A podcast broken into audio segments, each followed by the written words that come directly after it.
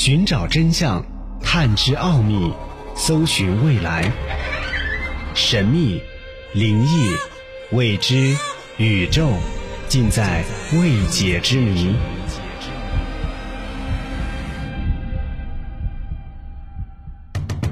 感谢收听《奥秘全接触之未解之谜》。今天的节目将继续和你分享潘博文消失事件不存在的同学。虽然潘博文消失事件不存在的同学，作者已经在二零二一年的一月份辟谣，只是他自己内心的精神世界当中想象出来的一个同学而已。但是这个事件依然影响了很多人，并且让人们一直在讨论平行世界是否真实存在。我自习之后，我去十班找潘博文。结果迎面碰上了 L 君，他脸通红，一脸激动的跟我说了一堆，特别大声，就是嗷嗷叫的那种。我说到底怎么了？他冲我吼：“潘博文消失了！”我心里咯噔一下，说他不会在楼道里摔着了吧？L 君当时眼泪都出来了，说他们根本就不认识潘博文，说 L 君是神经病。十班里不断出来有人说 L 君受到刺激，可能中暑了。我问路过的一个女生潘博文在哪儿，她跟我说，L 君中午回来一直说一个叫潘博文的人，可十班根本没有这个人。我听完赶紧下楼去宿舍楼那里，结果宿舍楼的门和往常一样加了把锁，我当时就软在那里，头嗡的一下。下午第一节课是化学，老师讲的什么我也忘了。第一节课下课去找了金老师，结果在十班那一栏根本没有他的名字。问他潘博文是谁，也是一脸的懵。我不想描述那个下午我是怎么度过的，只是小文坚持一下午没有理我。晚自习时，听班主任是一个中年男性语文老师说，十班有个人高考压力过大，说胡话被家长接走了，顺便讲了个冷笑话。说是让我们解压，说了没两句，又开始边讲题边扯了起来，一直扯到十天前湖人对勇士的比赛。晚上回家的路上，本来想看手机登 QQ，却发现手机莫名没电了。按照常理来说，任何手机的续航都没有那么差。回到家破天荒的开了一次电脑，结果发现 L 君被踢出了年级群的信息。他貌似发了一百多条关于潘博文的信息，也回了我九十九加。我颤抖着搜了潘博文，没有这个好友。当时我几乎要晕了。我姐看到我开电脑，说她要用 CAD，我就拿着小米充电去了。手机开机之后，时间却显示是一九七零年一月一号十一点五十二分。不过连上 WiFi 之后，时间就正常了。QQ 超市重登，没有记录。相册大部分内容都损坏了，除了贴吧保存的图片。我不知道我怎么度过的那个时刻。之后这部小米二就一直无法使用相机、闹钟和指南针。报修之后，门店说陀螺仪损坏，镜头没事儿。相机我高考后刷了最新的系统。倒是也能够用了。潘博文这个人，就像没有存在一样，除了我和 L 君之外，所有人都认为他不存在。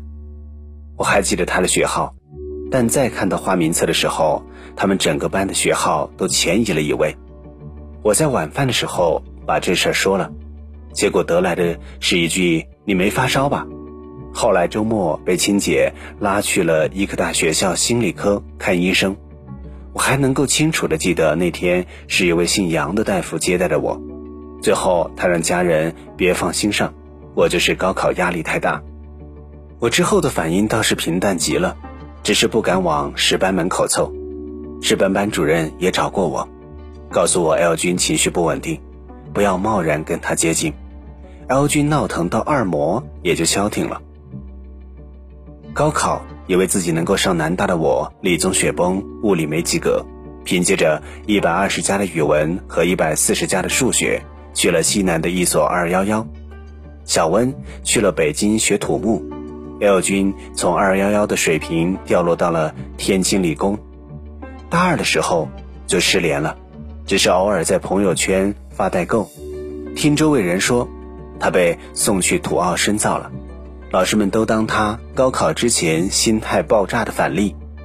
自从这件事之后，每届高考之前都要开放松解压的年级会。潘博文如果还存在着，他的高考成绩应该是 C 九的水平吧。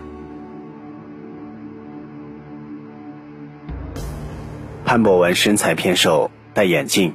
皮肤比较白，在我的印象当中沉淀了那么多年，连对他的印象都模糊了。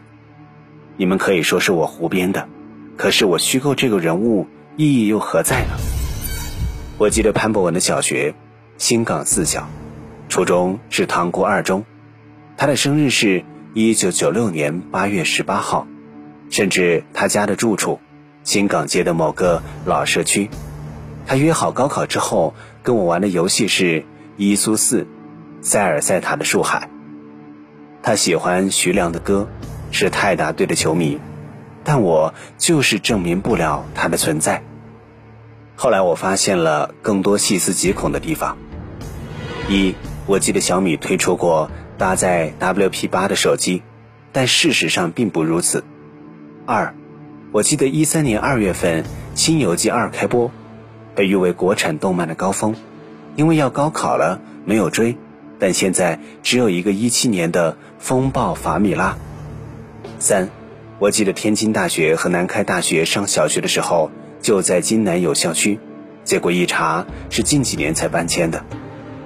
四，我记得天津地铁九号线中间的几站是塘沽车站北路、远洋城、中心庄、钢管公司，而不是。塘沽活家园中西村钢管公司。五，我记得看过一部科幻恐怖类型的电影，叫做《什么闪电》，好评度十分高，主角叫陈帆，他妻子叫戴琳，是王传君和邓家佳参演的。除了看得出戏之外，故事十分棒。结果在豆瓣查并没有这部片子。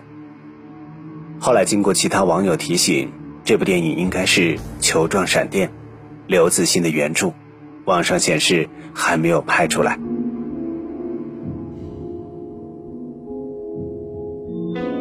我也一度怀疑自己得了癔症或者是偏执等精神疾病。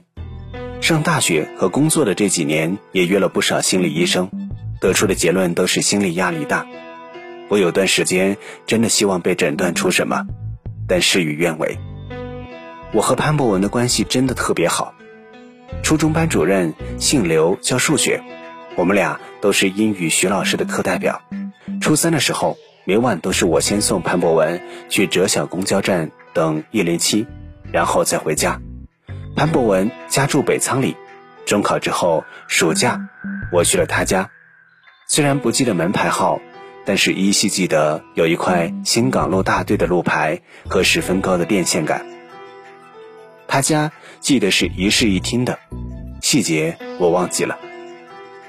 他父亲应该是国企，母亲在中原百货卖化妆品。因为送了我姐一套迪奥的彩妆，所以记得特别的清楚。潘博文比较喜欢玩游戏，从《胡侦探传说》到《老滚五》，我们玩了个遍。初二的时候，我还送过他一张迷你卡，当年赛尔号有个叫做哈姆雷特的精灵。就是他拿我的号过的。他高中的时候比较低调，依稀还记得他没有进学生会，足球赛貌似参加过，不过具体的信息也握不住了。高一的时候有一回潘博文政治课写数学，让老师发现了，还被拎出去数落了一顿，他还跟我吐槽，所以现在还记得很深。他物理也不错，经常学老师用方言说话。印象最深的是一一年清明节那天，我和潘博文一起去泰达足球场看了场泰达对墨尔本胜利队，最后一比一平。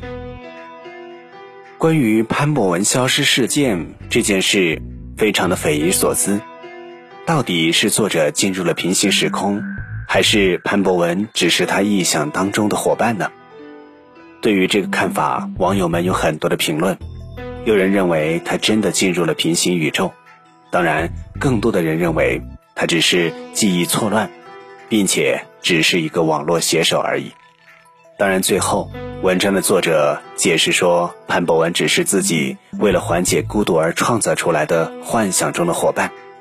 他认为自己在初中时期经历了人际排挤，内心十分的孤独，所以潘博文出现在了他的精神世界里。